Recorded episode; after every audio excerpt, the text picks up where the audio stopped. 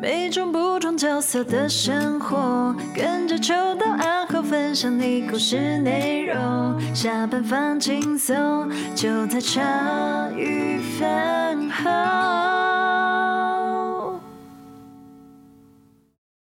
欢迎大家收听茶余饭后，我是阿后，我是欣杰，嘿，我是秋刀。哎，今天来宾就直接由两位来介绍就可以了。今天是我们的大恩人来访，而且是。哎、欸，真的是 我第一次，我还记得那时候我说，哎、欸，我跟打家，我跟欣洁讲说，哎、欸，那个我们的来宾要来，然后那个欣杰第一句又回我说，你怎么可以这么不要脸？我想起来了，你你怎么可以这么不要脸？我说怎么了吗？就是我们这种小小咖，你怎么可以？你怎么敢？你怎么敢去写信，然后去问一一位就是这么。伟大的来宾，哎，没有啦，就是这么，就是这样告来宾来问，我说，呃，我也忘记当时是发生什么事情了。但是啊，我后来就是听来宾讲，我就想到了，对，是因为那时候我真的，因为我观察来宾很久，但最后他办了，他近期就最有名就办了，因为那个性骚扰办了一个叫树洞展览，对，那收集了很多女生的声音，哦，我觉得真的是很感动。其实后期我看来宾已经是很内敛。但是我也觉得说也是很辛苦啦，就可能社不管是社会或者是说大家，我觉得大家对于一个女孩子该呈现什么样的模样，就是我一直很关心这件事情。对，那我觉得那也是一个很标签的，或者是很难以理解的。有有时候我是很难以理解。那我会看到哎、来宾把这件事情。把性骚扰这件事情办了一个展览哦，我觉得哎、很感动哎，而且后后面的很多作为，因为我自己是小商人嘛，然后觉得哎、欸、这女孩子真的好厉害哦，就在后面的，例如说办自媒体，然后出书，然后办自己的自有品牌商品，我每一每一个脚步都已经不像是一个艺人，对，像是一个很。棒的小商人，然后又做得很好的事情，然后刚好前一阵子我跟立青他们就是呃万华疫情最深嘛，然后结果哎立信有一天就说哎我们的女神要送东西，要送那个送给无家者一些衣服啊，还有就是捐款过来。啊，我们的女神。结果就是一听啊，对对对对对，我一听，没错，我们女神，我我我我我我那时候很疑惑，这个过程中还有一件很好笑的事情，因为那时候嘉诚就是说有捐抽除了捐款和捐物资过来，他还自己亲自哦去 Costco 就怕不够，还自己跟就公司人去 Costco 搬了一堆物资，嗯，那那一天呢，就是刚好要就是要送到，呃，我不知道忘记是芒草星还是哪里，然后就是大家都很兴奋。我们在那边工作就很兴奋，就说：“哎、欸，那什么时候去？要去哪里啊？”啊，因为我这人哦是很晚睡啊，也很晚起来。那我就是很敬佩他，这但是我我我没有办法那么早起。可是，一堆人，我们拉拉啦，就是一堆人都哎、很早的就在某一个点在那边等。就哎、欸，不好意思，我们他们在 B 点等，嘉诚是送到 A 点啊。我我要哭出来。他可是这样子，后来好贴心，还送那个他自有品牌的那签名啊，就慰问。就是那时候万华疫情的一些工作小队和工作人员，哎，就很感人，还蛮感动的。而且其实我必须讲哦，就我们那时候募物资的时候，有遇到很多，我我自己也是算是一个小观察，有遇到很多状况。那些状况就是，例如说，哎，我可能捐一箱水给你，一箱水二十瓶啊，麻烦你出示感谢状，然后写一下。那个什么单位还有指定的格式标签哦，真的、哦，真的，真的，真的。其实你会看到很多人可以，我不收可以，不行吧？不行，你就就直接寄来。你还是得那个嘛。就是其实你会在这一这一场疫情里面看到很多有趣的小事啦。嗯，对对，但也不是说那样不好。呃，反正好歹也是一箱水啦，就算是一个人性的观察啦。但你对对对，啊，你就会看到每一个人对待疫情，然后就捐赠品的方式都不一样。所以我就觉得，哎、欸。真的超棒，而且嘉诚到后来来看，我已经分不清楚，不管是到底是艺人，还是 YT 的网红，还是时事评论的两，还是两系啊两性议题制作人、主持人，哎、欸，我已经分不出身份了。还是女神？哎、欸，女神当然一定是、欸、对。可是我觉得最重要的是，因为我我们之前录，我不知道你们啊，先前忘记之前来宾呢、啊，有一个是博哥，嗯，你记得博哥吗？记得，就是那个做。就是做那个征信社的博哥，对，女生直接我从。博哥到，因为最早以前我听到就是嘉纯是从博哥那边听到说有跟嘉纯一起合作过，哦然后接下来又从袁飞，然后接下来从沥青，就每一个人就是我我就是听他们的话，然后去拼凑那个印象，就每一个人都说哦，她是一个超级认真、认真到不行的女孩子。对我觉得哎、欸，这其实其实这些身份之外，其实嘉纯就是一个很认真，然后很有爱心的女孩。对，我觉得超棒。那那时候今天可以约啊，今天可以约到她，真是太感谢了。我自己他妈都要结巴了。三辈子的福气。对对对，让我们欢迎嘉纯。茶余饭后的听众们，大家好，我是嘉纯，很高兴可以来上这个 podcast。太香了吧！空间弥漫着香味。录了一百多集，你还给我在录音室打翻东西，首次好不好，各位？就知道他，抱歉就知道阿后多么的那个。今天唯失控了。对，其实我我相信很多人不晓得，就是你大家可能从新闻上认识嘉纯而已。可是对我来讲，嘉纯他是有个有着非典型的出身。那对于不管是每一件事情的思考和脉络，就是也我在想，可能也因为非典型的出身和非典型的思维，然后会有非典型的做法。我觉得是对我来，我我觉得很棒啦。那就是这一件事情，就我希望可以来跟范范友啊，还有跟就是阿后啊、欣姐啊、跟嘉纯一起来聊聊，让大家就是认识说，就每一个人就不一样的成长，每一个人不一样的故事这样子。哎呀，太感谢嘉诚来了，不客气，不客气。因为我觉得，就是像你的发展就很不像一般的艺人，因为比如说，可能就是我是。被媒体有注意到了，那我可能选的路，要么就是演戏，要么就是唱歌，那不然就是可能跑通告的艺人。可是像刚刚秋刀讲的，就是感觉你就是自己做成了一个品牌，然后可能之前很少有艺人做会跟你一样的事情。我比较会把艺人这个工作当成是很像上班族的工作，就有呃案子来，就是把它做好。但是我对表演，或者说在舞台上获得掌声这件事情，没有办法获得成就感，所以也就会导致我对于唱歌、演戏这种艺人的才华部分，不会很认真的去专精或是去学习，因为我就没有办法从表演获得满足啊。所以你不是很需要。被看见是我在想，可能一般人的眼中，我最扭曲的部分就是不太需要获得肯定、掌声、赞美，才能够把事情做好。你要做自己觉得对的事情。哦，最近有一些事件嘛，但我每次讲这一句，我身边的朋友都会问我说：“你讲的是哪一件？” 因为太多件了，真是风风雨雨的。对，那。有一个独立记者在评论最近某个事件，讲到我的部分的时候，他写说郑嘉纯有一种绝对自信，他觉得这是很多年轻人很向往、很渴望，但是又不敢做的。那我自己一个当事人看到他的评论，我也觉得他写的不错。我我确实是有一种绝对自信啊，但这个绝对自信，嗯、呃，并不是说，嗯，我觉得大家都应该要听我的。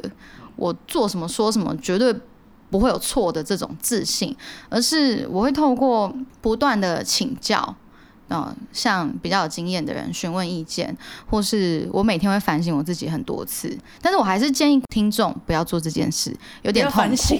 没有，因为其实你每天反省自己是很折磨自己的一种训练方式，嗯，因为你要检讨你。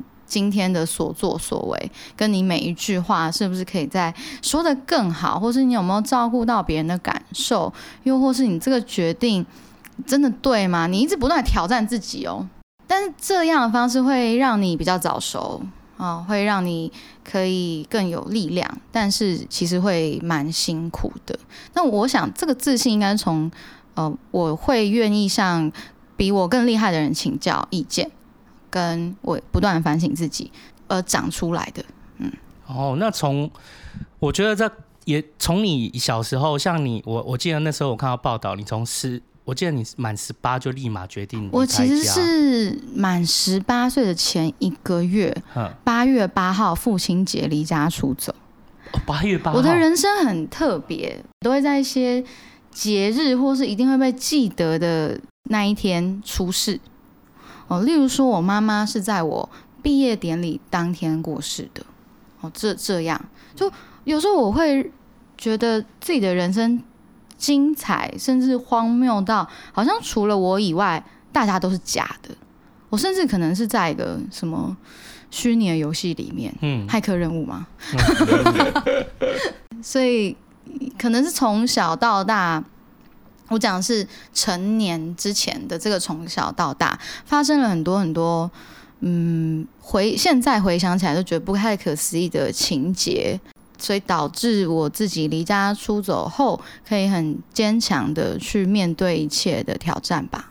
嗯，因为我我大概知道说，哎、欸，其实家纯的原原那个原生的家庭真的是还蛮复杂的，就是说。原来是跟原生母亲在一起，可是后来因为父父亲跟原生母亲离婚，然后结果你却是在那个父亲的前前妻、前妻、前妻对前妻那边，然后一起成长，一起长大。概念大概会是说，呃，我爸妈是在我四岁的时候离婚，呵那但是离婚的时候，我妈妈又怀了我弟弟。所以他们就想要再努力一下，再试试看，但是在试了三年，发现还是没办法，就正式的分居。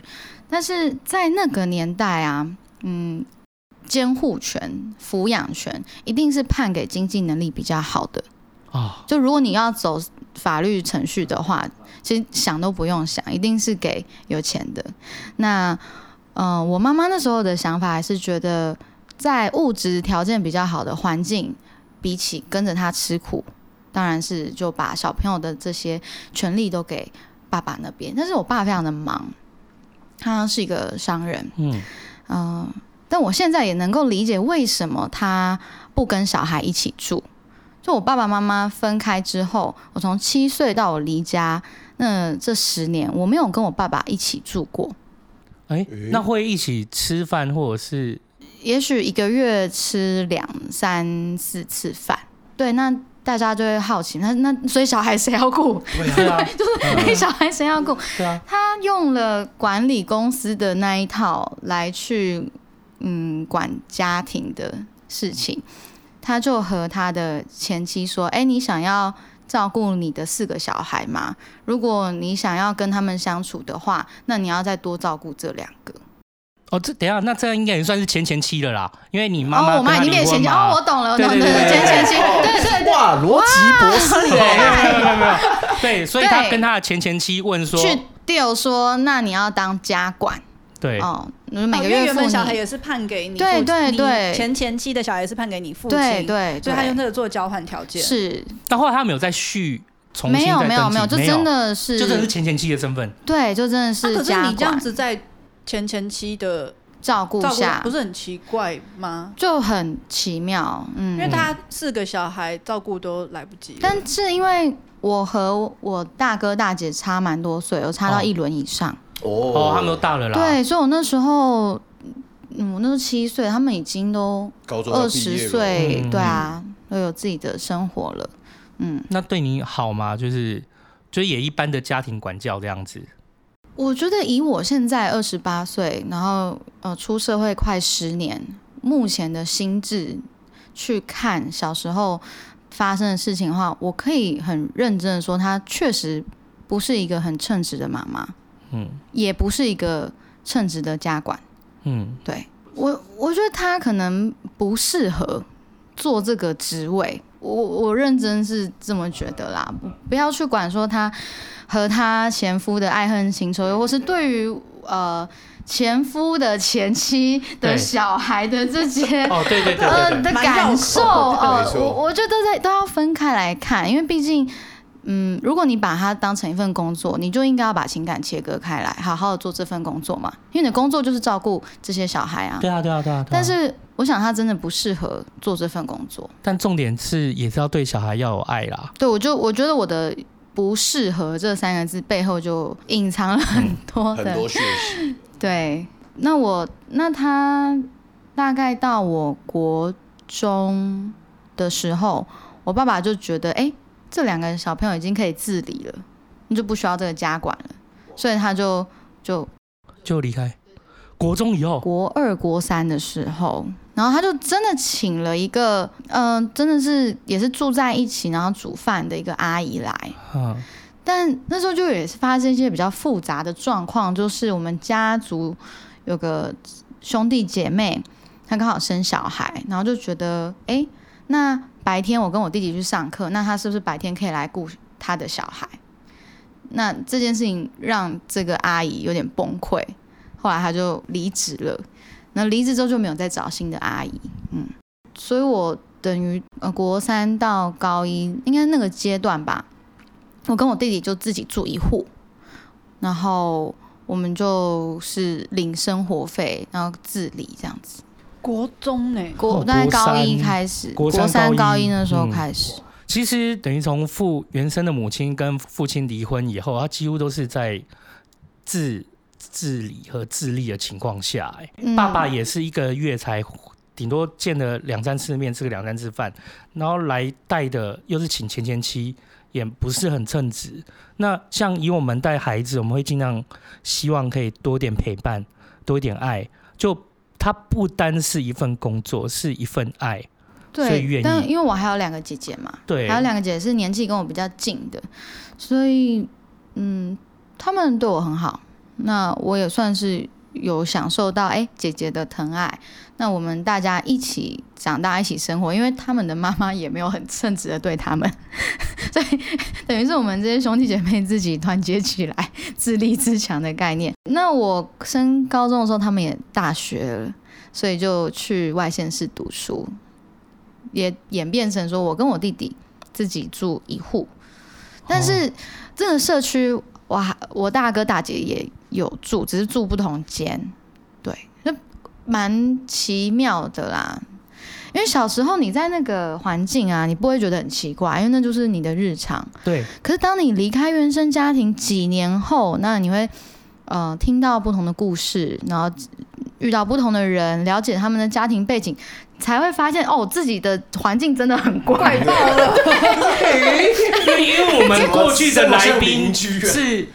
如果是因为贫困遇到就是家家庭就是说没有陪伴没有爱，或者是甚至像国春他父母就哎从小可能就把他丢丢着这样可以理解，可是嘉诚却是在家里也并不是没有没有经济的能力，可是却是一样的状况啊，就从小到大并没有一个人来陪伴。或者是来感受那个爱，然后反正那个爱是兄弟姐妹要集结起来自己度过。我们就一起打魔那个哎、欸嗯、哦，我跟我讲不是魔兽，我跟我姐姐就一起打魔力宝贝，蛮奇妙的啊，对啊。现在回去看童年，那是一段很很特殊的，嗯。可是，在你这样子的呃成长环境里面，到学校里面会觉得自己跟学校的同学什么格格不入或怎么样吗？像国高中，欸、高中。接下来讲的就有点地域梗哦，因为我国中读私立国中，那私立国中一个学期都可能五六万块嘛，那大部分的家庭呃经济条件都还不错，嗯。嗯，所以单亲的比例也蛮高的。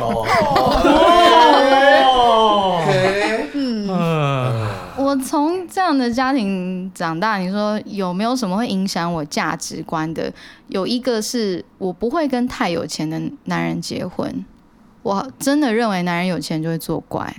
太好了，没事，你开玩笑。不是，不是因为，我我跟你讲哦，有钱作怪那也就算了，没钱还作怪，没钱还要作怪，就很可怜，傻傻的。看我干什么嘛？没有啊，不管是他是世袭的财产，让他。游手好闲的去作怪，还是说他自己打下一片江山，然后觉得我压力很大，我需要怎么样怎么样去发泄而作怪，而都一样啊。所以都是作怪。这个倒是我我会承认我有被原生家庭影响的。你觉得感情观也会因为这样子而有稍微有一些影响吗？其他部分我还是觉得不要把自己的缺点都怪罪在原生家庭，还蛮多人会在比较。被世人认为不幸的环境长大之后，哦，所以他理所当然的可以不努力，哦，可以很颓废，然后可以去伤害别人，然后或是情绪勒索别人等等等等的。但其实是自己选择的。你是一个成年人，你可以选择你要不要被影响。然后你被影响的到底是真理还是歪理？哦，像目前的我，我就觉得我不要跟太有钱的男人结婚，这是真理。嗯、对，我目前还不觉得这是歪理。那像你这样来讲，我记得你有说你在童年的时候，就是在成长过程中有很多的问号是得不到解答的。对，那像是说，好，为什么爸爸都不跟我们住？那时候我有问过我妈，我说他如果这么关心我们，为什么不一起住？他其实是在。我们几个小孩住的地方附近的某个房子居住的哦，哎哎哎，所以不是相隔两地，他说什么在大陆经商，对对，也是有那一派也是有，可是他在台湾住的地方其实是跟我们才隔个走路几分钟的地方，对，所以哦。这件事情我就得不到答案啊，是啊，我当时觉得为什么？我就是满脑子为什么？可是我想当时也没有人教我的长辈和家长们如何告诉小孩为什么，所以我不会怪他们。那我自己长大后，那谈了一些恋爱，啊，也会遇到哎，跟我爸比较相似的人格的男生的时候，我就知道为什么我爸不想要跟小孩一起住了，因为他们很需要应酬，应酬之后可能酒品也不是很好。那这样的状态，其实你跟小朋友住，反而会变得更糟糕，而且会让小朋友看到你最后失态的样子。我是看到这个情况，我就发现，对耶，如果我小时候看到我爸每天这样子醉着回家，然后讲一些无为不为，吵来吵去或什么，那应该会更不好吧。我觉得也蛮看人，因为我有我以前也是会喝，但我没有应酬啦。我个性比较不太爱应酬，可是有时候跟朋友喝酒喝开心的，回到家里，然后例如说看到女儿，就我有一天发现女儿就是在说爸比喝醉酒的样子，就自己在那边学啊，爸比以后不喝酒啦，不好意思啊。我就我就发现哎、欸，小朋友他其实有在看，那我就发现这件事情，我就再也。不会让自己醉醺醺的回家，真的会模，有可能会模仿，而且甚至小朋友会觉得喝醉应该就长那样，喝醉就可以大声，喝醉就可以乱摔东西。哦，会会会，有可能哦，这个有可能会影响到小朋友的认知。所以我是，你看我是到二十几岁，哇，就是这个疑惑才终于解开。哇，很，而且还是透过我跟跟我爸爸很像的男人交往之后，我才发现，哦，原来是这样。那那时候你跟原生的妈妈不是偶尔也会见面？这些答案上面很复杂，是因为我爸爸太爱他，他对他的爱是很令人窒息的程度，所以他是用小孩当做筹码，在和我妈妈谈条件的，那就会更加的复杂。所以，嗯，他不太让我和我妈妈见面。我们一年大概只有我生日的时候，或是母亲节，我才会见到我妈妈。然后，或是我妈妈去，嗯，稍微跟我的班导师，国小的班导师说一下，说，哎，可不可以午休的时候我，我来看一下？这样。那我妈妈她是十九岁的时候怀我生我，然后三十二岁的时候得胃癌，她大概三十七岁的时候过世，也就是我十七岁的时候过世。其实。就我有记忆，然后这样从七岁到十七岁这十年，我跟他相处到的时间真的非常非常的少。那甚至我我小学四年级的时候，有半年是有跟他一起住过的，就是他有去争取了，对，但是最后也因为我爸爸对他的爱和控制，而导致我又不能跟我妈妈一起住。嗯，我国一的时候又有再经历一次这样的状况。可是当下你还小啊，你那时候感觉是……所以那个会很多问号，就是说爸爸妈妈离婚了啊，那为什么我妈妈不能够再去交男朋友？为什么我爸爸要去调查他是不是交了新男友，然后用这个来把小孩再要回来？那对于当时的我，当然会有很多很多的问号。可是说真的，就以我现在回去看。哇，当年不管是什么角色，当事人又或当事人的爸爸妈妈啊，也就是我的外公外婆，或是我妈妈的姐姐哥哥，老实说，大家都火烧屁股啦，就是、嗯、大家应该，我想都蛮忙的，就是光是处理这些事情，那要他们再去照顾到小朋友的感受，我想也很困难。我要再回到我刚刚说的，当时没有人教他们该怎么跟小朋友解释。对，我觉得这个是一个议题，这也是为什么我们频道后面有录，就是我后来有找一些就是离婚的声音和议题，因为我自己也走过这一段路，所以我觉得在当时的长辈里面，其实没有人教他们应该怎么处理离婚，就处理关系的完结这件事情。如果现在再问我，我都会觉得你要启动一份关系，跟一份关系在一起。不如，我觉得这是很多人都会想要的。可是事实上，我们在我们的教育和学习里面，很少学习到说，在一段关系转变或结束之后，我们应该要怎么去处理和面对。这是我们的教育体制下，哪怕是过去到现在，都很欠缺的。对，所以这就是一个，嗯，对孩子来说会蛮伤心的事情。嗯，对，所以我小时候当然也会有那种问外婆说，为什么我不能跟妈妈生活在一起？那外婆也是 无语问苍天，对，她也不知道怎么回答我。怎么讲？对。可是这个不知道怎么回答，跟她无奈的表情，也会让当时的我更困惑，然后更觉得，所以为什么？为什么没有人要告诉我？那这个为什么就造成了我的压力来源？那个压力，因为小时候你其实不知道那个呈现是什么嘛。但你真的要讲睡眠障碍，我大概十岁就开始有睡眠障碍，好早哦，好早。就是我我没有办法像大家，哎哎，时间到了上床，然后就可以睡着。我要到我整个电池耗尽一个昏倒的状态，我才能够睡着。嗯。那你说这个会不会影响到学习表现？我觉得会，因为就会很容易起不来啊，对啊，注意力也没办法集中。对，然后再到我高中的时候，是最严重的是我有很严重的强迫症。可是其实当下我也不知道那叫强迫症，我身边的大人也都不知道这叫强迫症。我在洁癖上面，好比说我洗澡前，我会先把从浴室到我房间的所有门都开好。因为我不想要我洗完澡之后再摸到门把，然后那你的等级很高耶。对，然后我洗完澡，我就不出门去什么去 Seven 或干嘛了，因为我觉得我的脚只要一碰到门外的拖鞋，我就要再冲一次。那那时候其实跟我同住的家人都看得到啊，例如说我的姐姐，或是说哎长辈或多或少一定知道我有这些洁癖或什么，但没有人觉得这。有问题，然后还有那当然比较大家听过的是什么？哎，洗没有洗澡不能上床，这个我肯定有，哦，这蛮多的啦。嗯，对，但是那个门把 这一趴是对，啊，对门把这一趴很很，然后接下来洗就打死。你说如果洗完澡就不想再出门，这也有。对，可是你连碰到都不想再碰到。对，那还有就是说，甚至我记得你有说那个椅子有人坐过，你会有点不想要坐。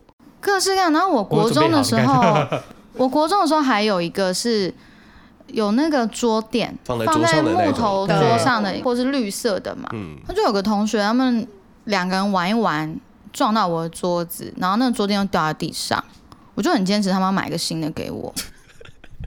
他们说我帮你洗啊，我说我不要啊，我要新的，因为我觉得那碰到地方脏了。对，所以你真的要算哦，我这种。有点强迫症，其实从很小的时候就有了，哎。对啊，哎，那这是很小的时候就有，那真的是不知道从什么样的一个事件或什么影响。哎，可是大家不要担心，听众听到这里不要觉得绝望哦，嗯、就是即便有这么。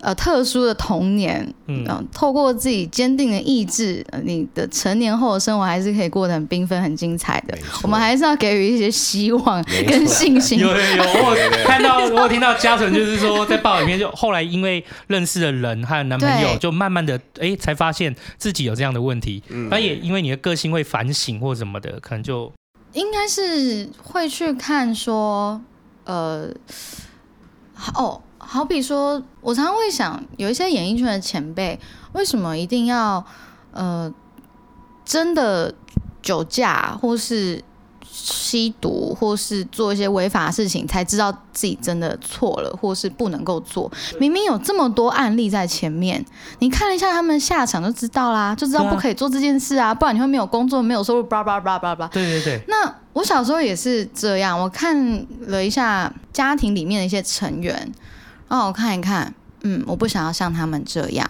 所以我选择离家出走。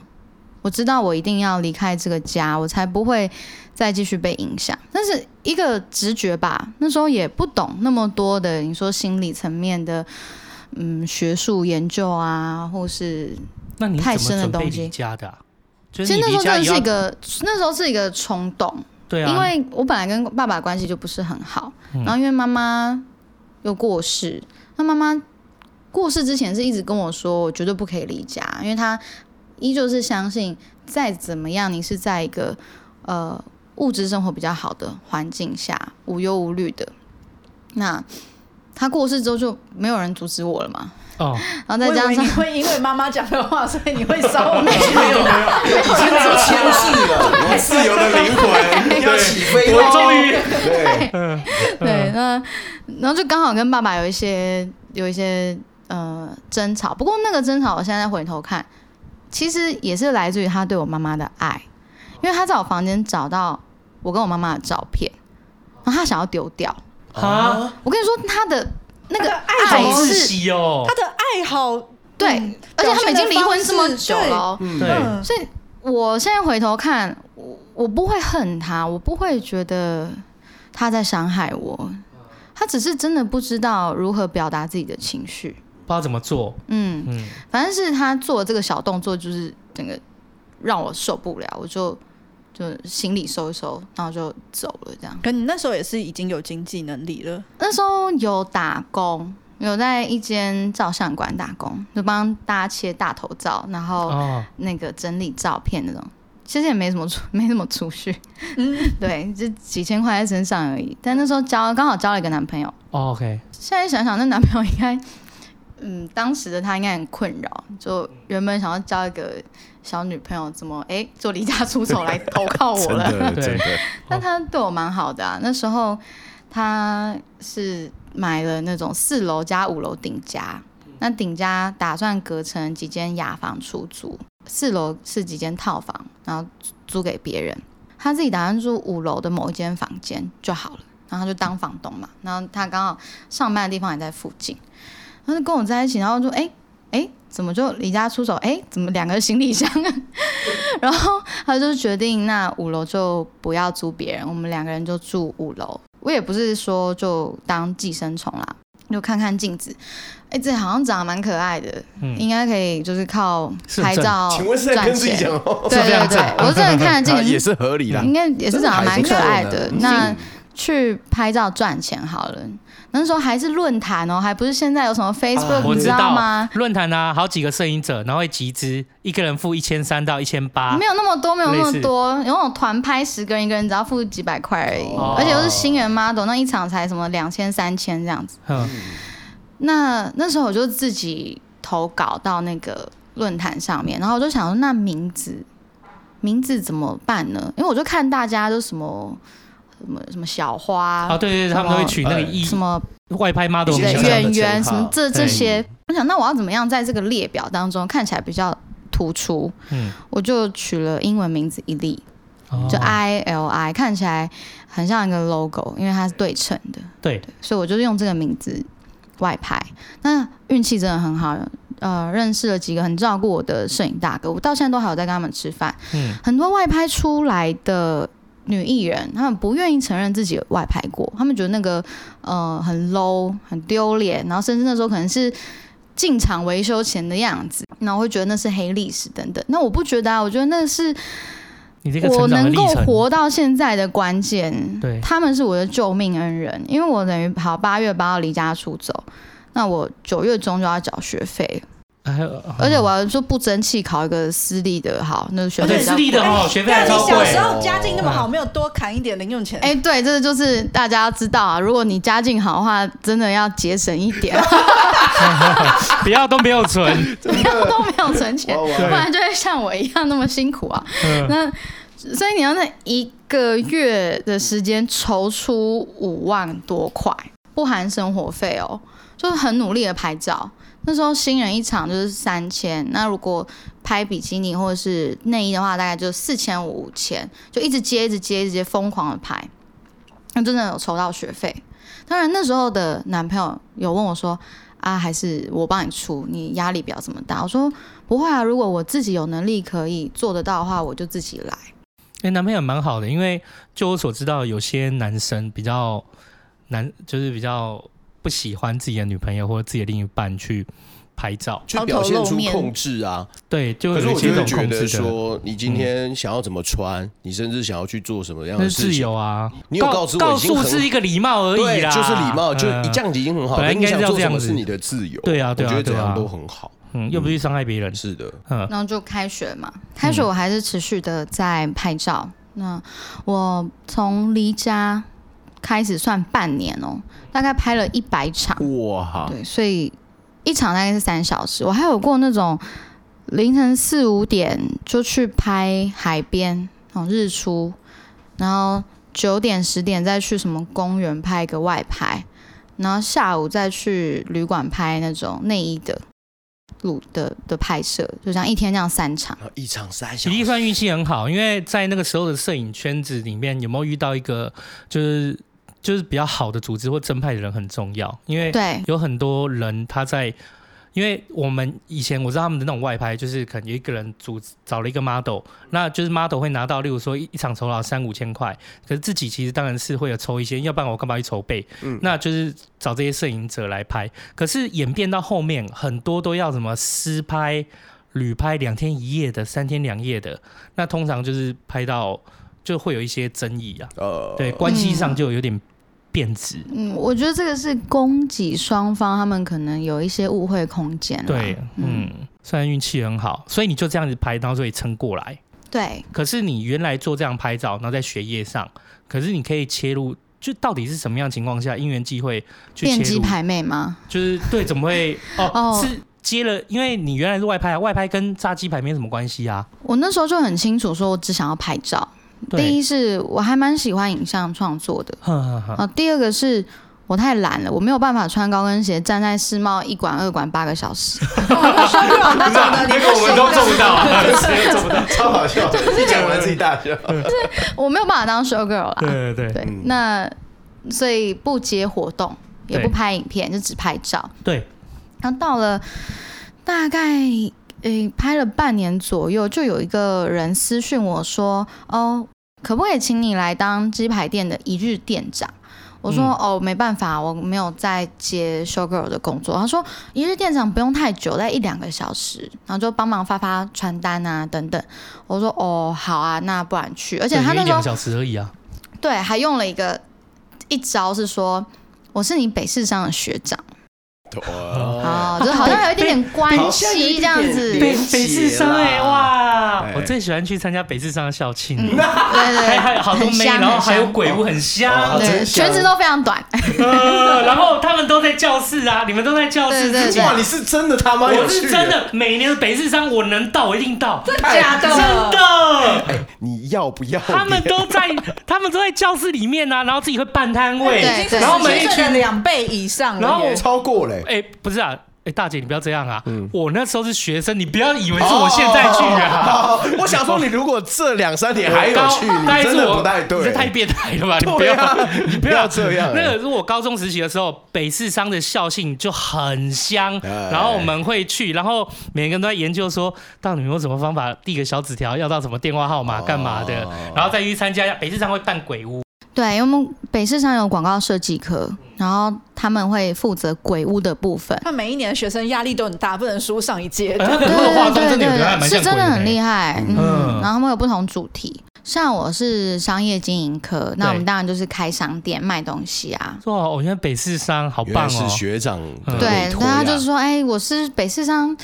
毕业的哦，是你学长，然后就我想要呃，对方都拿出这一句了，那好啊，就去。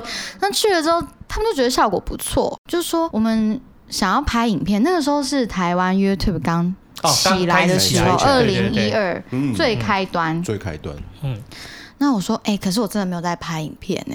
他说没关系，那你开个价嘛，你觉得可以接受是多少钱？我就乱开，我好像开五千块。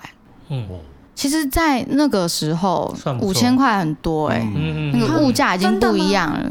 嗯，就没有啊。那个你要想想看，那那时候嘉纯他只是一个外拍的 model。他并不是就是什么艺人啊，或者什么的光环。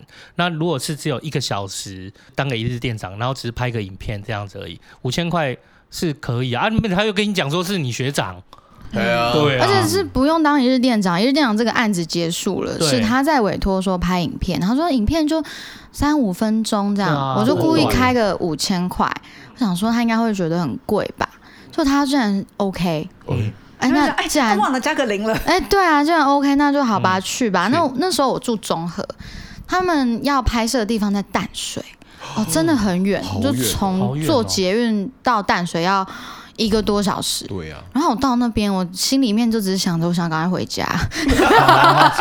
真的很远，真的很远啊！然后我就问店长说：“哎，那我们今天要拍什么影片？”他说：“我也不知道。”哎，我说：“哎，我就心里也是哎，那我就说，那不然我们拍一个教大家怎么炸鸡排好了。”嗯，哦，原来开鸡排店。对，他就说：“哎，不错啊。”然后他就教我一次，然后就直接拍，我们就一镜到底，也只拍了一次，收工就收工，然后就很开心的领五千块回家。然后他上传了之后，刚好快到农历过年那一段时间。那网络上有一点点小的讨论声音。那过年前记者休息嘛，但他们还是会在网上找看有没有什么素材可以变新闻，就找到了这个。就好几间媒体，好像从过年的初一播到初三，所以就瞬间的大家呃，首先帮我取名字叫鸡排妹，然后开始。哎、欸，这个女生有在外拍。欸，哎，哎，尺度还蛮大的哦，比基尼内衣照都开始贴贴贴贴贴。我想应该是这样的交互的作用，哦、然后整个嗯知名度被炒起来。那因为刚好那时候，呃，我要去找我现在的经纪人康姐，那时候我跟她还不是合约。哦、跟康姐那时候出现了，对，因为在呃拍摄鸡排影片之前。他的旗下的小经纪人有找到我去试镜一个广告，嗯，哎、欸，这个我可以讲，蛮有趣的，是白马玛丽行，瑶瑶那一支影片之后，哦、当时，嗯，瑶瑶之后，他们找了另外一个女艺人当代言人，对，然后要拍广告影片，然后那个剧情是，呃，我是小三，然后那个代言人是正宫，然后回家就被抓到的这种情节，嗯、最后那个影片整个系列都没有上。啊，这个原因就不知道。那我人生第一次试镜，然后就上了，然后就拍了。拍完之后三个月后要去领钱，那就刚好在这个鸡排影片爆红之后，嗯，大概可能三四月吧，我就去找康姐领钱。然后康姐就关心一下我说：“哎，你现在是在干嘛？”我说：“哦，就外拍。”就大概了解了一下，说：“嗯，那你会想要就是进演艺圈出道吗？”我说我是没有星梦，那有什么好处？他说、嗯、很务实啊，因为我现在一个人在外面、欸、一路都还蛮务实工作。对啊，我说那有什么好处？嗯、就是当艺人有什么好处吗？啊、他说像通告费，我应该可以帮你谈到一集五千块。我说真的吗？所以就只是去聊个天，一集就五千块了。对，那我还不用自己这边买衣服准备，然后还有车程那边拍三个小时这么累，我就觉得哎。欸好像很轻松，就是当时很天真啊，对就是还十八岁，什么事情都不懂，然后就签约了。原来是这样啊！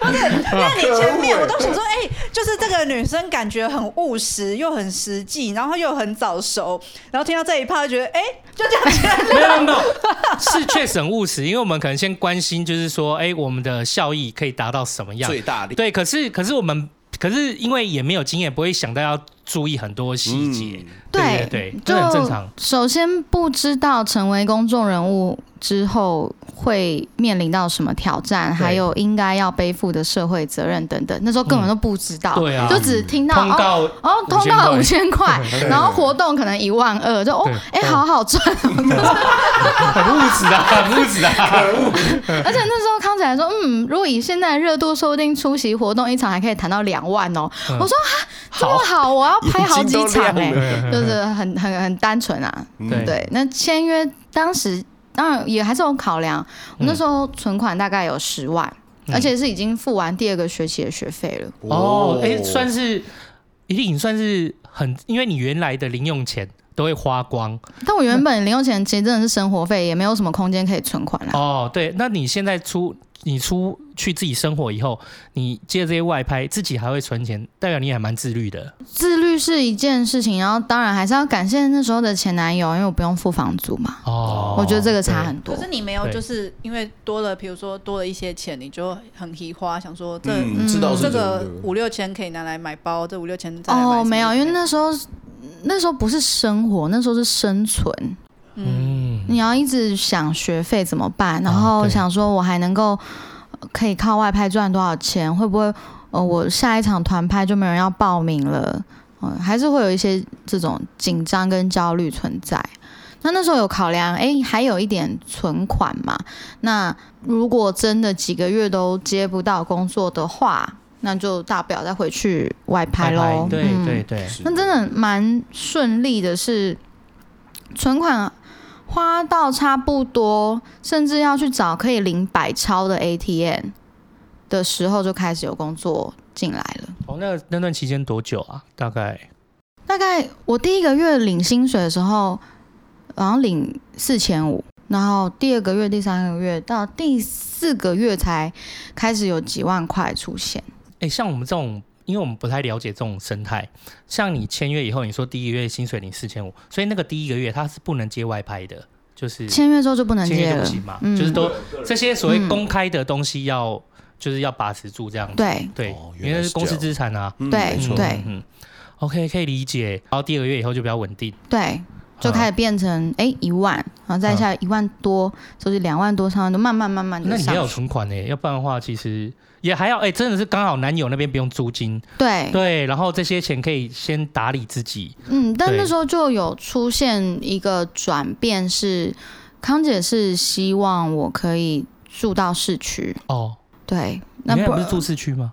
因为因为综合要，中和算是新北市外围。如果说去露营在内湖，那那时候又没有钱可以一直搭计程车嘛。对、嗯，那你说坐捷运也很久，或者说最尴尬的是空档。你可能早上一个通告，晚上一个通告，啊，你下午要怎么办？对，类似这种。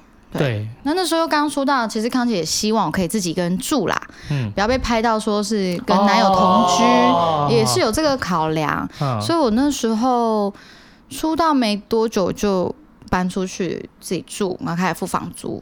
那男友的那个那时候的男友还支持？那时候男友其实抱着一种侥幸的心态，觉得说他签约是一回事嘛，反正不会红。哦，就签约一回事，红一回事。然后对，对不起，我们异男很多时候都有这种侥幸心态，就是被签了啊，应该是不会红啦。对对，可能心里面前面都会讲很大方，可以呀，你去做你想做的。对对对，风风光光的多漂亮，就哎哇，哎对，然后他刚好。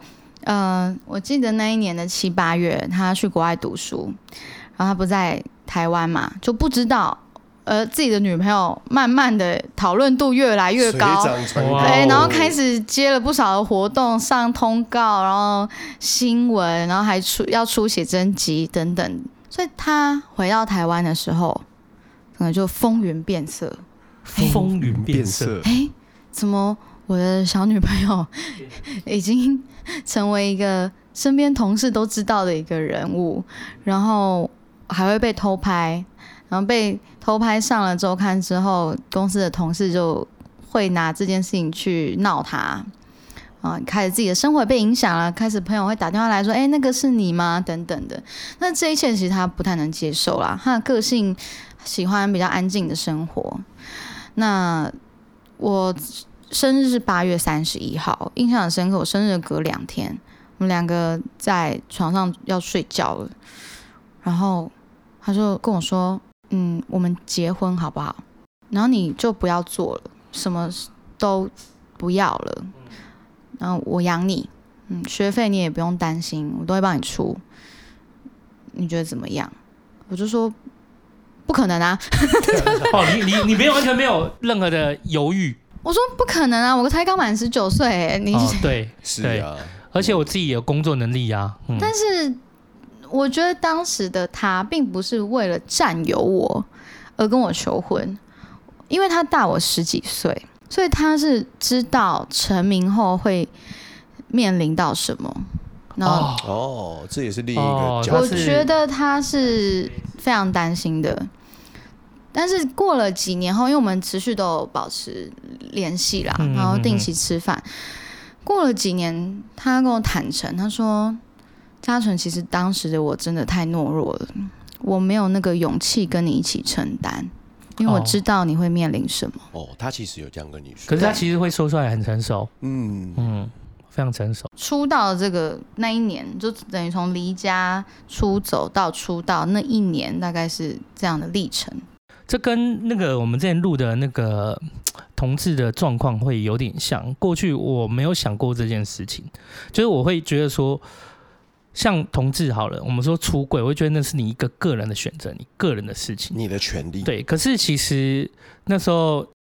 威嘎嘛，他们就说，其实不是的。你一旦出柜，你是把你身边的家人一起出柜，一起都拉出去了，哦、拉出柜外。那出道这件事也是一样，原来是很安静平静的生活，那你原来也没有想到这些事情。可是你亲近的人，你身边的人一旦出道了，现在不要说是鸡排妹是女朋友，甚至我我相信有一些，例如说艺人他出道了。搞不好结果他家人都变成被关注的对象。其实一个人出道就把整个就出道，我老公就会被跟拍这样。对对对对对对对，嗯、其实就是拉着一起出去了。对，但是我觉得可以就是保持联络。那多年后就是来说，其实那个时候是。真的是我自己不够勇敢这件事，其实我还蛮激赏的，好成熟，蛮、嗯、敬佩他的。对啊，对啊，因为一个人哦，要能够面对自己的不足，然后说出来，那可能是在自己很亲的人面前或这件事情，我觉得都是一件很美好的事情。嗯，我们之后就成为非常强的一个信任关系啦。嗯，然后我去年的时候，我还找他一起。投资买房，哦、而且是用我的名字哦，嗯，他是完完全放心，嗯，对。然后前阵子哦，我们投资的一个案件，嗯，有获利了，然后我就在分现金给他，嗯，我们在分那个现金的当下，我就说，哇，你看，十年了，十年前的我和现在的我，那那那个感觉非常非常的，嗯。难以言喻，就是那份那个缘分很难很难形容。十年前我是一个、呃、生气，然后提着行李箱离家出走，跑来敲你们，然后你被迫接受要对 跟一个小女朋友开始同居，然后照顾她，然后十年后她跟你一起投资买房，然后现在分钱给你赚，嗯、是蛮特别的。然后他也有因为我出道呃的发展而改变了他的人生。他原本是一个在科技公司上班的人，有待过各大间的科技厂，然后年薪也还不错，所以才可以当房东嘛。对啊，对啊。那生活也都过得蛮安稳的，但他真的是看了我出道，然后一路这样算关关难过关关过，关关过，真的。他就也问了自己说：“哎，三十几岁的我，我我是不是还可以做一些改变跟挑战？”嗯，他就。转去餐饮业了，然后是、哦、嗯嗯，哦、然后现在在桃园新竹总共有四间餐厅。哦，嗯、哦厉害，对、嗯，我觉得这段关系有相互的影响，这样。嗯，因为你看，就是一粒这样子成长到这个模样，就会反思，就觉得哎，我也一直都在安逸的环境里面，是不是还能做一些什么？然后结果哎，也自己也成长了，哦。我觉得蛮好的，蛮好的。对啊，对啊，嗯、我们是真的很不错的关系。其实一粒，你后面就是转往，就是你其实一直在成长。嗯，你一开始可能就说，哎、欸，我不太知道存钱啊，不太知道什么样。可是后来你就是经商，然后再因为你去买大安区，然后集资，那其实是对我们如果身上有点余裕的人，他算是理财啦。对，但是我那时候一就有说，我是跟亲友一起买三间房。对。大家都不相信，大众很奇怪。当你说真话，他们会觉得不可能，太美好了，一定是假的。啊、他们就会反过来说：“郑嘉纯，你突然日语变流利，然后前几年还去日本，住，说不定不是日本的人包养你，对，是应该不是去读书吧？应该是就要去找干爹，对，然后赚了一些钱呢，哇，现在可以买几千万的房子，真的会有这种奇妙的评论出现。最近开始，嗯，我我我觉得很奇怪哦，就是大家对于像好以我来讲，如果我今天去做。有男生去做，有有时候男生跟女生真的不太一样哎。男生去做这件事情，那如果他是做生意的，那他可能不会遇到这样的一个声音，完全不会啊。对啊，可是如果女生去做这么一件事情，就是哎、欸，那你钱哪里来的？钱哪里来的？是不是跟谁？是不是谁怎么样？哎，就很奇怪。这这件事情我也觉得很玄妙。可是这件事也最奇怪是什么？最奇怪的是从以前到现在，我都都遇到哎，就是他没有很大的改变。这个声音都固定会存在，完全没有，而且连我自己比较亲近的朋友还都会怀疑我，不是在这件事情上面哦，是我最近有要开启新的事业，对，我知道。那我跟了一个嗯，他学经历很不错的股东，那我就跟我这个朋友分享说，哎，我现在的股东是谁谁谁哦，他第一个反应居然是觉得我跟他搞上了，他是我的朋友哦，但是他还是会。就有这个观念，觉得说这么好的股东出现，应该是喜欢你，或者想要跟你干嘛，或是你们已经怎么样了，所以我也不太会想要去多说什么，嗯，因为那个已经蛮根深蒂固在他们的脑海里，就觉得女生成功绝对跟男生付出的努力不一样。可是其实这段时间也很久了耶。我们讲真的，从一粒出道到现在，就是这种八年、十年这种时光，就累积到。而且我那时候看到，我就我是一点都没有怀疑，因为是讲了三个亲友还集资，然后其实你说六千万，那除以三或四，不过是一千多，然后一千多两千，那你因为是预售屋款嘛，投期款而已。预售屋它是相对不是像一般一样要拿两成出来，它只需要大概在一成左右的费用。哎呀，那。一粒累积那么久了，然后理财，然后生意，然后自媒体经营，就是有模有样的，就觉得没有很惊讶。可是这样的声音是真的都会有，会有、啊、我自己也觉得很纳闷。嗯，就看看就好，反正钱也是自己在赚嘛、嗯。可是你后来就其实蛮淡出，就是所谓的艺人，像那种荧光幕前这件事情啊。哦，这个原因其实是几年前发现会有通告要骗我去上节目。例如说，在蕊通告的时候跟我说主题是 A，嗯，要聊 A，但是到现场其实是 B，然后或是说可能跟你说哦不会有谁，但是现场就有谁，就是用七，结果就一来就 对，就到处都秋刀，哇，分身也有啦，真真的是用欺骗的方式，对，然后我跟康姐就说。哎，如果要这样，那就不要去吧。哦，对，都要用这种方式的话，或是可能他们就会故意设计一些桥段，然后呃，让媒体有发挥的空间，然后去写一些比较呃有关注的那种耸动的标题。那我们后来就想，那就把价钱拉很高。我们现在上一集通告的价钱，应该算是通告卡里面金字塔。顶端那一块的区间了。嗯，我们概念很简单，你要骗我上通告，你要利用我做新闻，那你就要付这个钱。对，你要付出这个代价。嗯，对，所以通常都是有些节目新开的，或是遇到什么难关，可能就会找我一下。原来是这样呀。可是后来你看，你这样子就转网。你你变成转网就经营自己的自媒体哎，刚好那时候就去日本读书，对，嗯，因为也因为政治表态的关系嘛，所以香港也去不了了，那就想好邻近国家看一看日本，嗯，感觉比较有缘分，嗯，在台湾先上课，再去那边上课，然后真的有在那边有签到公司，疫情前的时候，嗯，然后甚至。呃，在去年年初，我那时候已经跟双层公寓的制作团队面试到第三次了，已经是在谈说要在这一季进去，还是新的一季才进去，但就遇到疫情，那当然还有他们节目有一些状况嘛，然后就回来，但也因为疫情才有纯色这个品牌，才有纯爱杯的募资，不然来来回回的很累，我都搭红眼班机。那你怎么会去想到说，除了但自有品牌，很多人会去想做的，那做自媒体是怎么样的想法和因缘机会？自媒体你是说深夜保健室吗？对啊，对啊。深夜保健室其实是好像在哎，应该是一八年、一九年，我那时候在雅虎有一个网络节目叫《鸡排炸新闻》，然后我每周就会选三则新闻出来讲，然后发表一点点自己的看法。有一则新闻是在一所高中，然后学长跟学妹交往，然后学长趁学妹睡着的时候偷拍她的私处，然后把照片 AirDrop 给全校的同学。重点是，重点是因为那个学妹可能因为体质的关系，她颜色比较暗一点。对，但她真的是第一次哦。可是这个学长就很坏，就说他骗我是处女，可是颜色这么深。一定有在卖或是什么，然后搞上新闻，然后当然有提告啊，进入法律程序。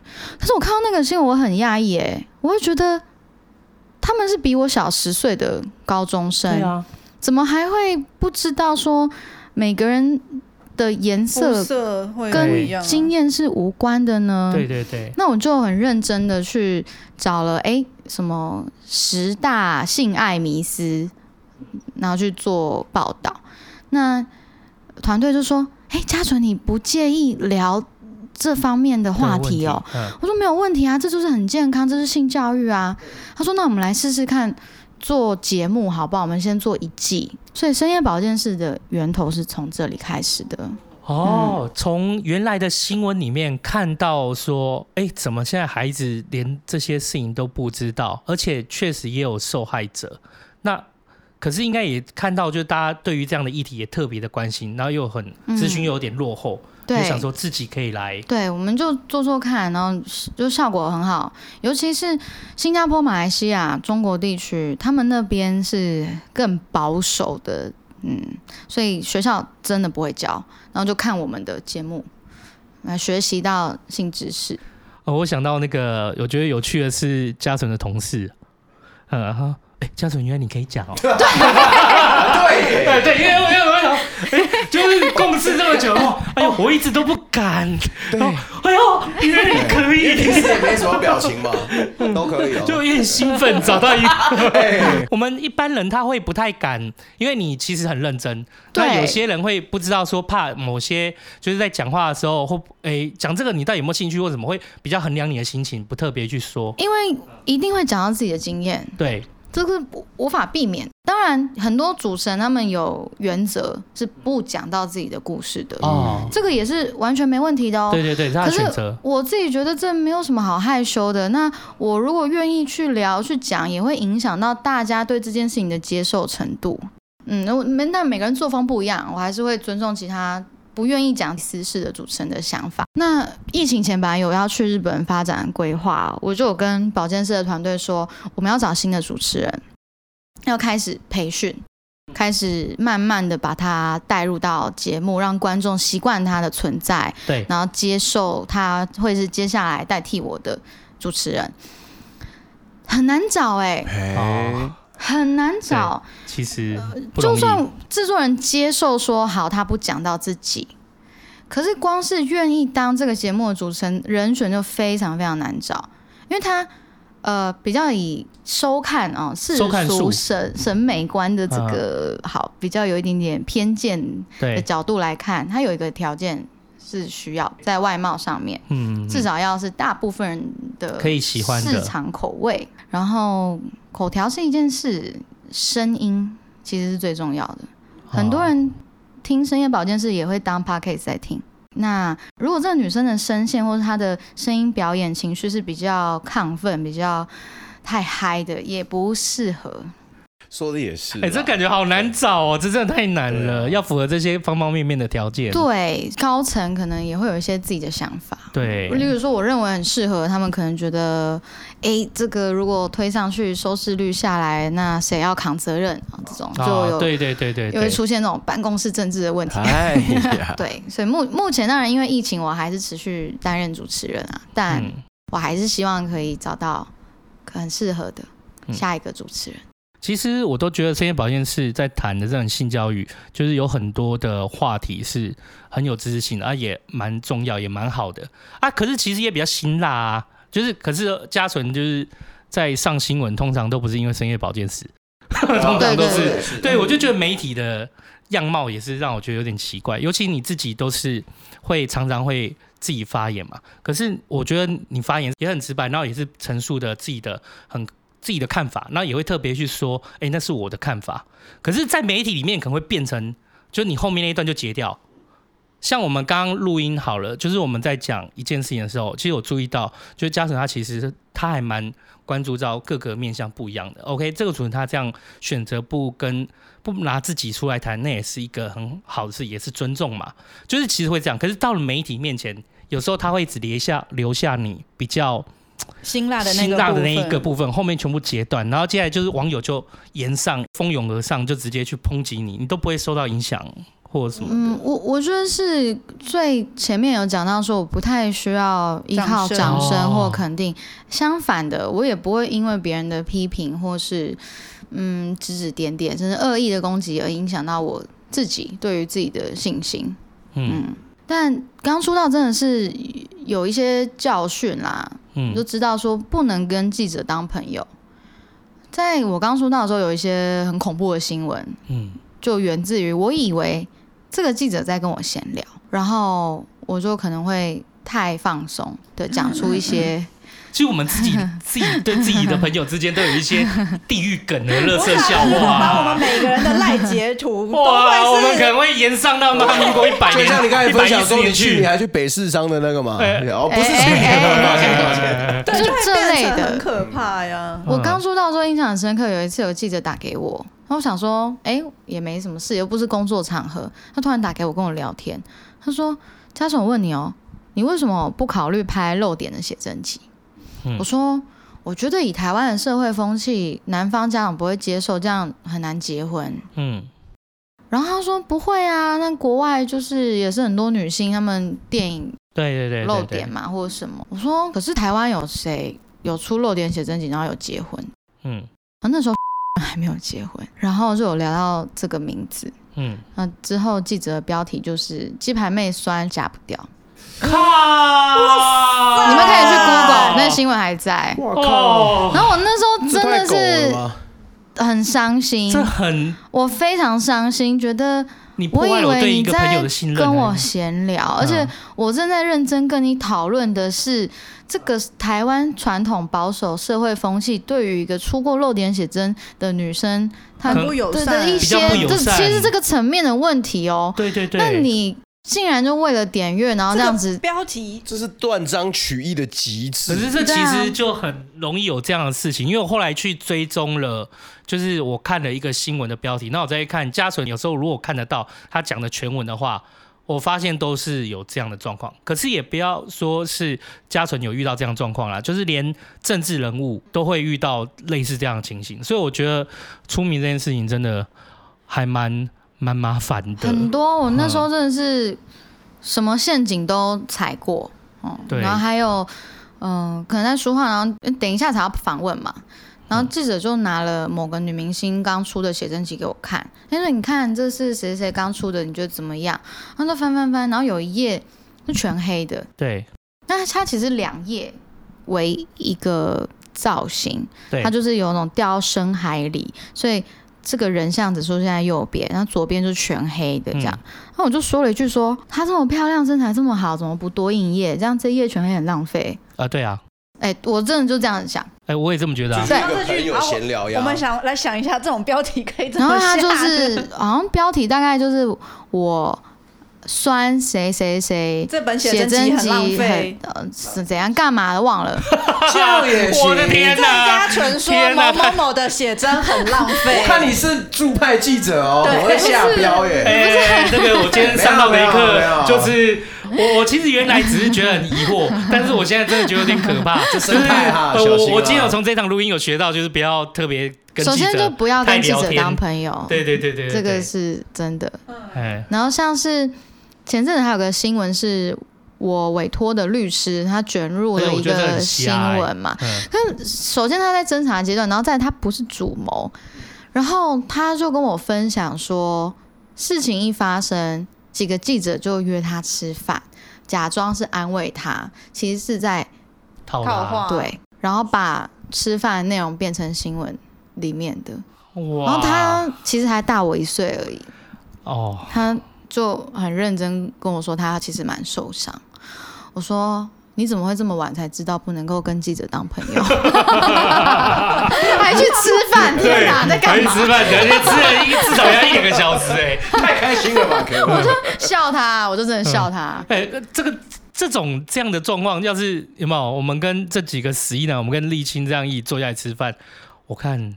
会被烧到妈的！哎，我们直接跑路了，直接跑路下路喽！对对对对，呃，可是而且这我也觉得很瞎，是就是呃，这是委托关系，到底跟你家人一点事情都没有。没有，那时候就开始在带风向嘛，说哦，我请的律师这样，那会不会有事情是仙人跳？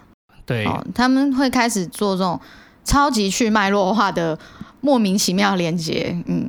我觉得这是一个台湾蛮大的问题，就是说，你看哦，就是像像我们在做无家者的那时候，在帮忙无家者议题也是，就是社工去发无家者的餐，让他们可以度过，然后也希望可以控制疫情，不要乱跑，然后就变成这无家者是因为社工发餐而变出来的，这种去脉络化的逻辑，有没有？就是它真的可以出现在一些很莫名其妙。就已经反制到我已经不知道怎么怎么形容这些事了。可能是现在嗯资讯太多，所以很多人懒得看，然后让这种人可以趁虚而入，就是知道这些懒人会去吸收去脉络化的重点整理。对，然后可能就是生活也有一些。就是其实有很多就没有办法自己发生，然后有就找到什么点就可以去戳一下戳一下，可能就自己会比较开心一点这样。就会变成是一群人，他就是从这些恶意中找到自己的存在感，然后刚好配合到懒惰去看全文的人，然后这两块的人加起来，就导致成一种很恐怖的氛围。然后我看嘉诚后来就是其实转变的很稳呢，就是。就也当当然不像刚出道人讲话很直或什么，是是自己有一些转变吗？收敛很多啦，因为小时候真的不知道那样会伤害到人，嗯、我必须承认。慢慢的就会发现，有些人他心思真的比较细腻，然后心脏也没有那么坚强，那应该要多站在别人那里想一想。所以这几年我我。都是别人来打我才打回去，可是我打回去可能力道太强，大家就觉得惹事的是我。你知道吗？蛮衰的。对对对对，这样想想，如果把这个公式套到，对，哎，好像是哟，好像是。真真的，我我真的要讲这几年，这我保证这两三年，大部分的大事件，我都不是。对我，我发动攻击的第一个人，你都是被抽的那一个，真的是这样啊。那有一些太夸张的，我还是得稍微澄清一下。对啊，对啊，那是对，那那就会变成说，哎，为什么郑嘉纯又一直在炒新闻啊？嗯哼，然后为什么又在蹭谁啊？我曾经在今年有一个记者会上面就说，到底是谁需要谁？对啊，对啊，真的是哎，有时候这样看，我真的在一群记者前面说，到底是谁需要谁？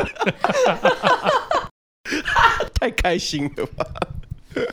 哎，就是可能记者就是也很辛苦啦。嗯、但是我我当然也是有很认真的记者，我有后来就是有认识几个很认真记者，可是偏偏这样的记者有没有？他可能都不是走在什么演艺圈的线什么的，哦、就是可能走在那种社会议题的这种线的记者，他们反而相较是很有。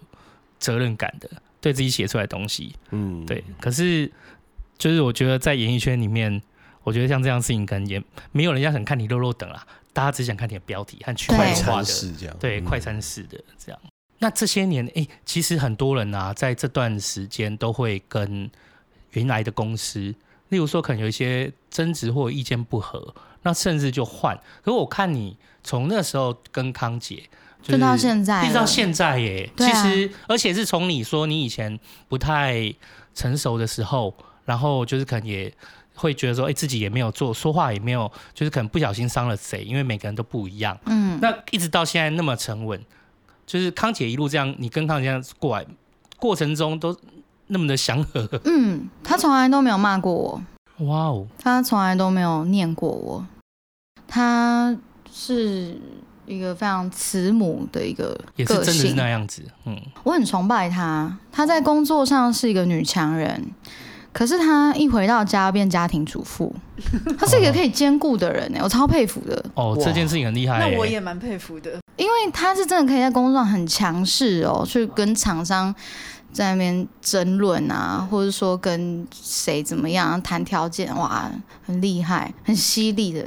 也不是那种用那种装可怜或拜托，我们也从来不用去应酬，对，也不用去交朋友，也不用靠人脉来获得工作。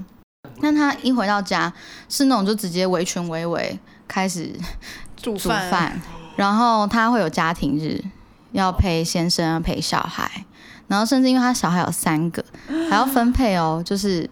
每个人要有自己的时间，对对，教母不为人知的一面呢。哎，对，对，因为最近的事情，大家都以为她是一个女魔头，然后控制着家纯。可我看你们比较像是一个共生的关系，因为不太像。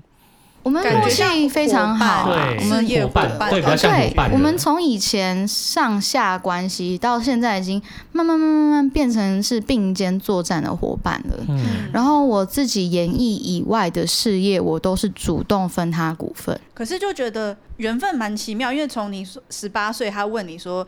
哎，要不要进演艺圈？那通告费有五千，你就哦好啊，感觉这是就你知道很长是八点档的开头，可是对，遇到一个黑心的什么公司或者什么，可是哎缘分蛮奇妙，就是你跟他一直合作到现在。我觉得嘉纯也是一个很饮水思源的女孩子啊，嗯、你你看哦，从这些细节，她交了第一个男朋友，那第一个男朋友那时候就是也也是。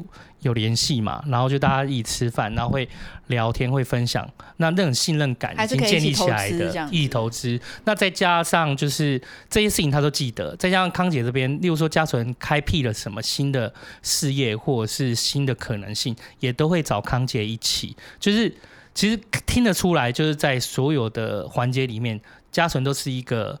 很饮水思源的女孩，而且你看哦，嘉纯也有那时候，我记得我有看到一篇，他说：“哎、欸、哎、欸，其实他那时候突然就在想说，哎、欸，其实我交过那么多男朋友，竟然没有人爆我料。欸”对他，他有就是有听，对啊，对，有听你就是这样，只有我说：“哎、欸、哎、欸，是哎、欸，就是对啊，嗯、我不会去做亏待别人的事情，我可能会对不起你。”嗯，不小心的，不小心的，我可能会对不起你，可是我不会亏待你。OK，就我不会是单方面的获得。嗯嗯嗯，比如说这个男生他以他的经济能力，他对我的好，我可能没有办法，哇，百分之百的也回馈回去，但是我会以我的经济能力，也用这个占比回馈于他。我可以理解你那种，就是觉得说，其实我们可能没有一件事情真的可以做到很圆满，就是都没有自己。全部都自己好，那有自己都没有不对。可是如果我们知道自己不对了，或者是我们知道也接受到别人的好，那我们也会尽我们自己的力量去让对方知道说，就是其实我有把你放在心上的、嗯、那份诚心诚意吧。对，我觉得就是很感人啊。那时候你怎么会？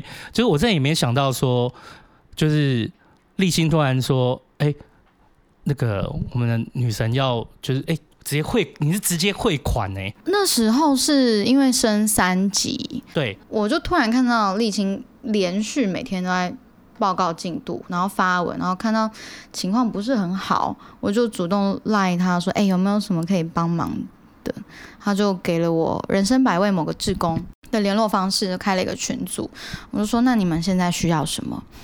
他们说：“其实。”大家都一直有在募到物资啦，就例如什么罐头啊、水啊等等的。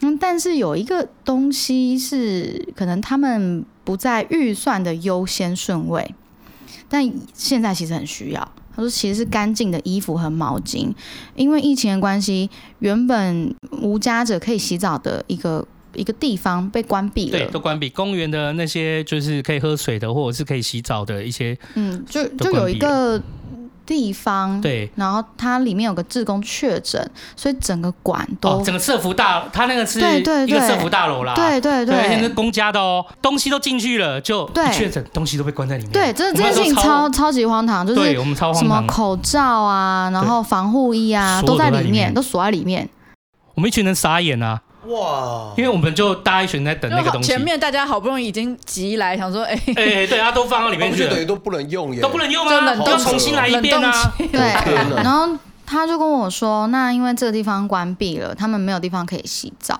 对，那就是不是可以买毛巾给他们，他们去厕所用那种擦澡的方式嘛？那衣服是个问题，因为他们也没有地方可以洗衣服啊。那他们就说看能不能买。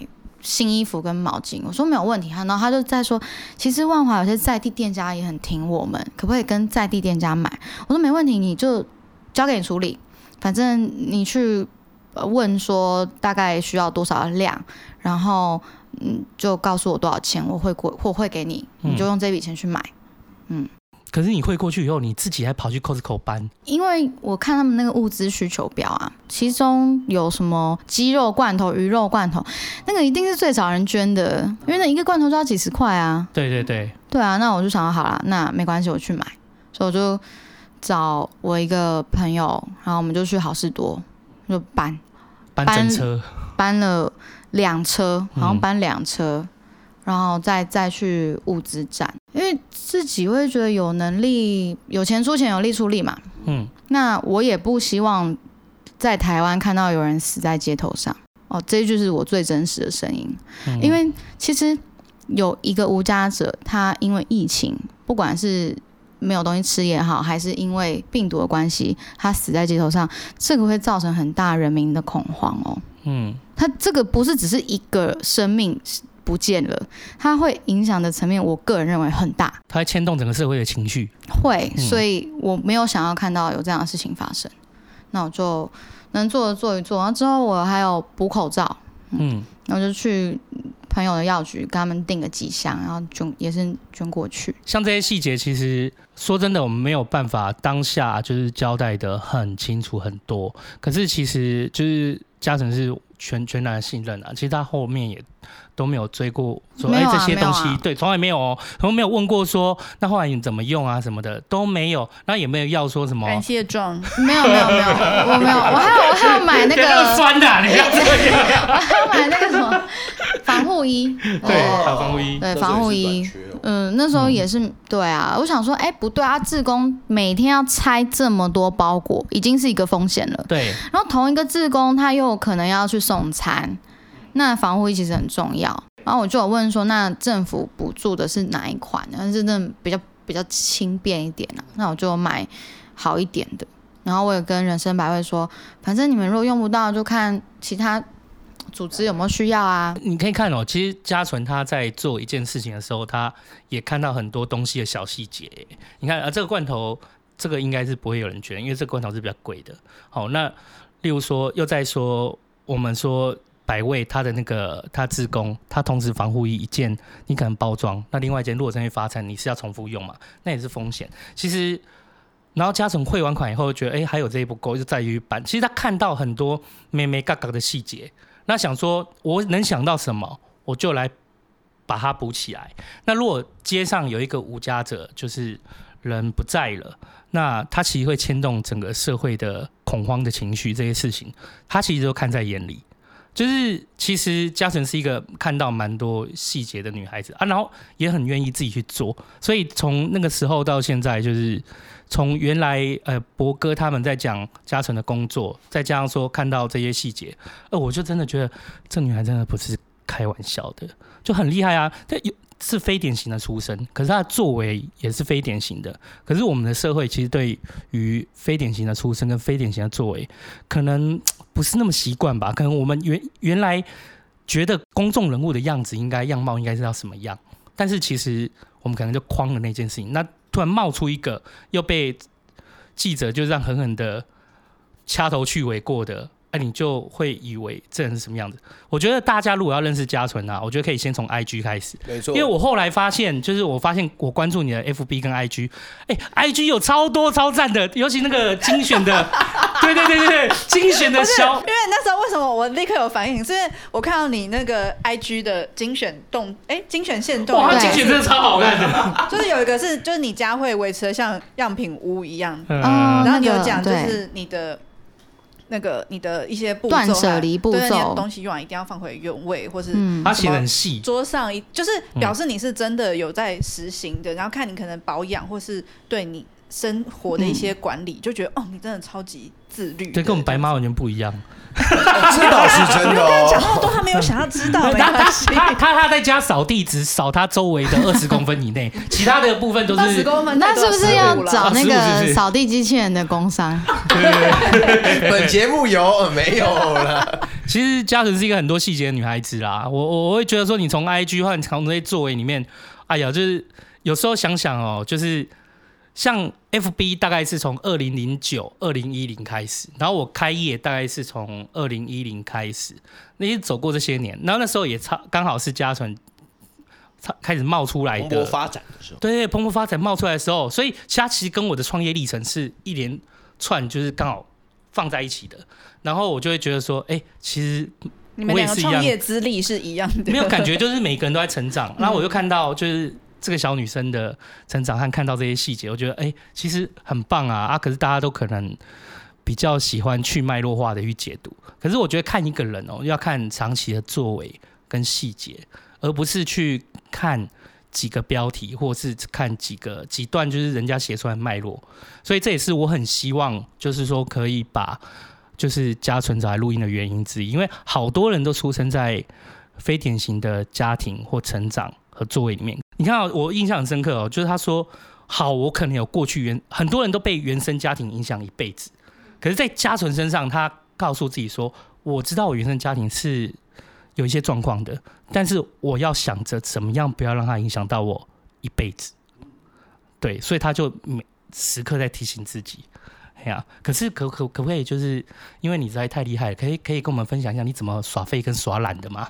就是你应该也是会有耍废跟耍懒，有啊有啊，嘉春小撇步，对对对对，我真的都躺哎、欸，其实我是十八岁十九岁，有一阵子我偏头痛很严重，嘿，找不到原因，中西医都看了，还做那种最贵的断层扫描，就找不到原因，然后就是一直痛一直痛一直痛。大概三十秒痛一次，三十秒痛一次，是不是真的会让人崩溃？欸、让人崩溃的程度。然后吃什么药也没有用，止痛药也没用。我就有一天躺在家里，然后想说：“哎、欸，我今天都什么时候不要做好了？”我就看剧，然后看剧，然后照麦当劳，就这样过了一天，头痛就好了。哎、欸，我最近在看那个，家子有看那个，哎、欸，那个恐怖情人的那个 You。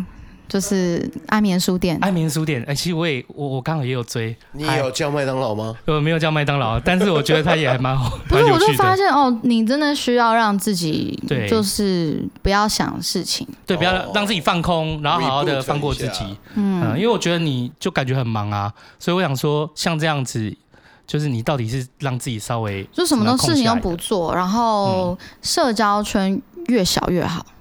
这个可能会跟很多创业电商人的相反。相反哦，可是我可以认同哎，因为我社交圈也超小的哦，嗯，没有，你看我有去过去过什么聚会什么的吗？说的也是，从来没有啊，你也没有在我面前爸爸这样走路嘛，对不对？也说，我就几乎我有时间我就陪我女儿啊，嗯，对啊，然后就是。还有啊，像可能立新他们，例如说，哎、欸，吃个快炒就参与一下，就是真的是。可是这也是我开茶余饭后我才认识他们的啊。是啊，是啊，是啊。对啊，不然我我原来其实，所以其实我我本来就没有什么社交圈，后来把自己关更小。可是我觉得有自己的时间空间和把自己的社交圈缩小，然后。我觉得也是跟你的生活一样，因为你断舍离这件事情，我觉得关系也是需要的。对啊，这不需要的人脉就不用经营了。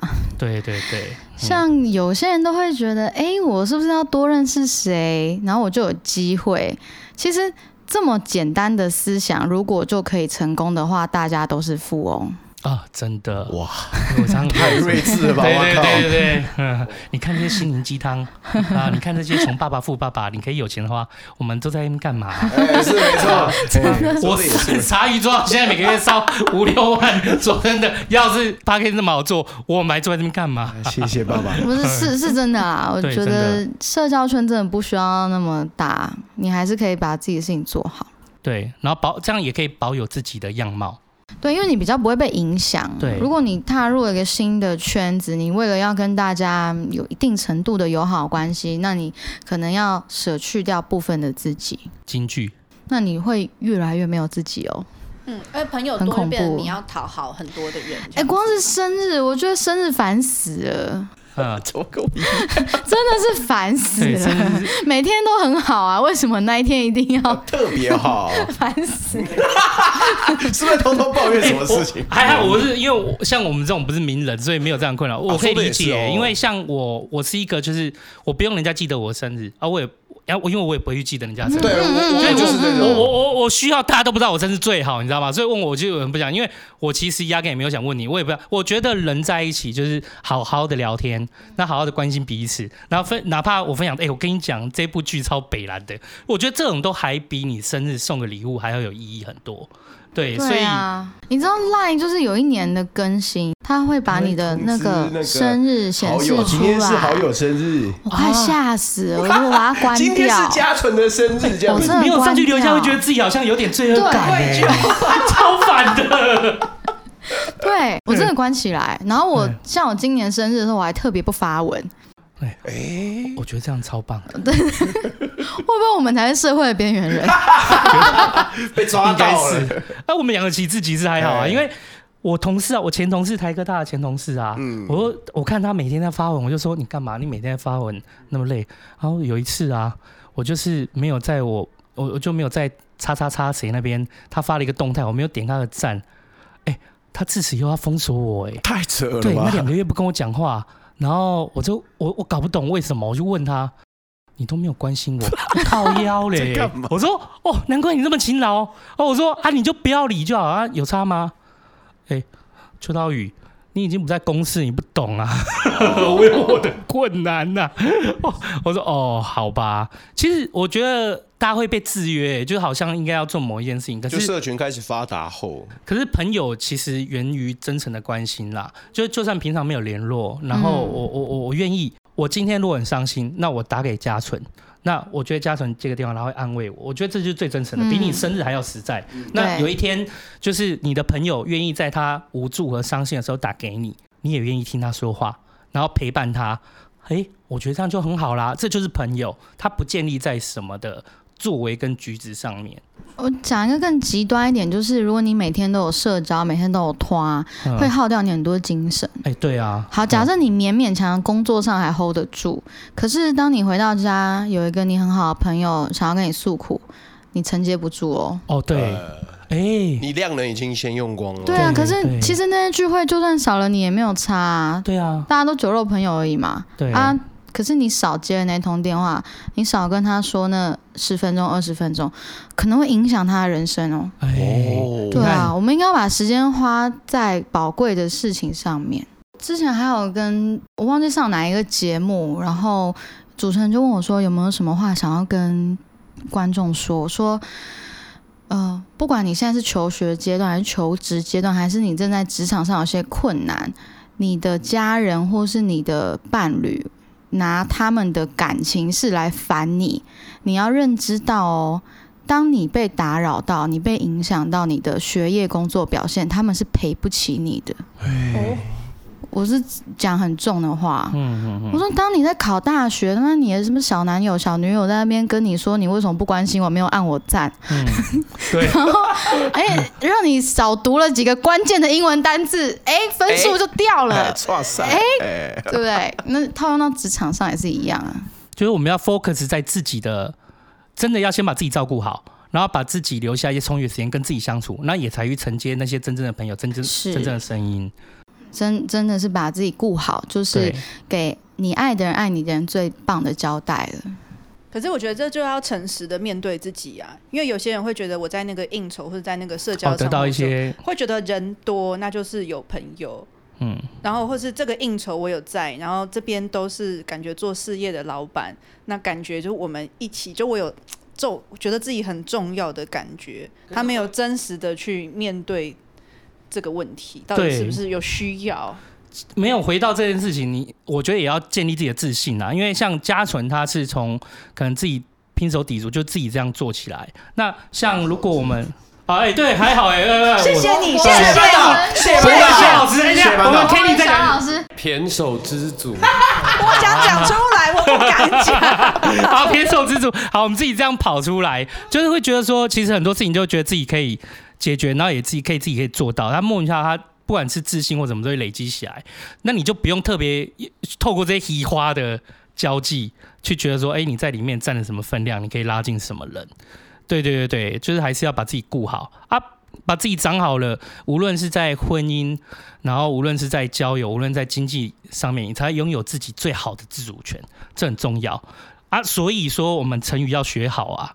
你知道吗？没错，就是不要说录个 podcast，对不对？很丢脸的。恬不知耻，恬不知耻，对对对哦，可以可以可以可以，举一反三。OK OK。好，今天谢谢嘉纯来陪我们聊聊，就是这些东西，就是来这些过程、这些历程。那希望大家就是真的对于所谓就框架或非典型成长和一些作为和思维方，我们应该要更理解一个人，而不要只用片面的资讯去做片面的判断。我说真的啦，我们在做这些片面判判断的时候，其实对对方的影响，可能我会觉得还好。我我以我现在的年纪来看，我以前会觉得很生气，但我现在就没有。我现在就觉得说，你做这些片面判断，最后是反噬到你自己身上，因为你的人生就会由你这些细微的价值观和作为去组构成你自己的个性，还有你自己未来的人生。所以我就会觉得说，如果只有这样的话，是很可惜。对，希望大家可以有更多的理解。但以商人的角度，我们还是希望这些人占多数啦。对对对，我们才会，我们才会，对对对，我们才会浮出来，利股利股的心理菜啊，我们才会浮出来。不然我们要更费劲啊！对对对对对，是商业鬼才。对，谢谢我们今天的认真的小商人嘉纯，嗯，谢谢，谢谢大家，谢谢大家今天收听茶余饭后，我是阿厚，我是欣洁，我是秋刀，我是嘉纯，啊，我是 Kenny，大家 拜。拜拜。谢谢大家今天收听茶余饭后，我是阿厚啊。那一天录音就一个字，啊香啊！真的是实际见到面才可以感受到他那个完美却又亲民的气场，好不好？此生有办法帮嘉纯剪辑的录音，只有两个字：舒服。啊，也希望今天的这一集呢，可以让你认识更不一样的嘉纯。那未来也希望大家可以多多支持一力，好不好？不管你怎么想。我是先被圈粉了哦，谢谢大家今天收听茶余饭后，我是阿后，我们下次见，拜拜。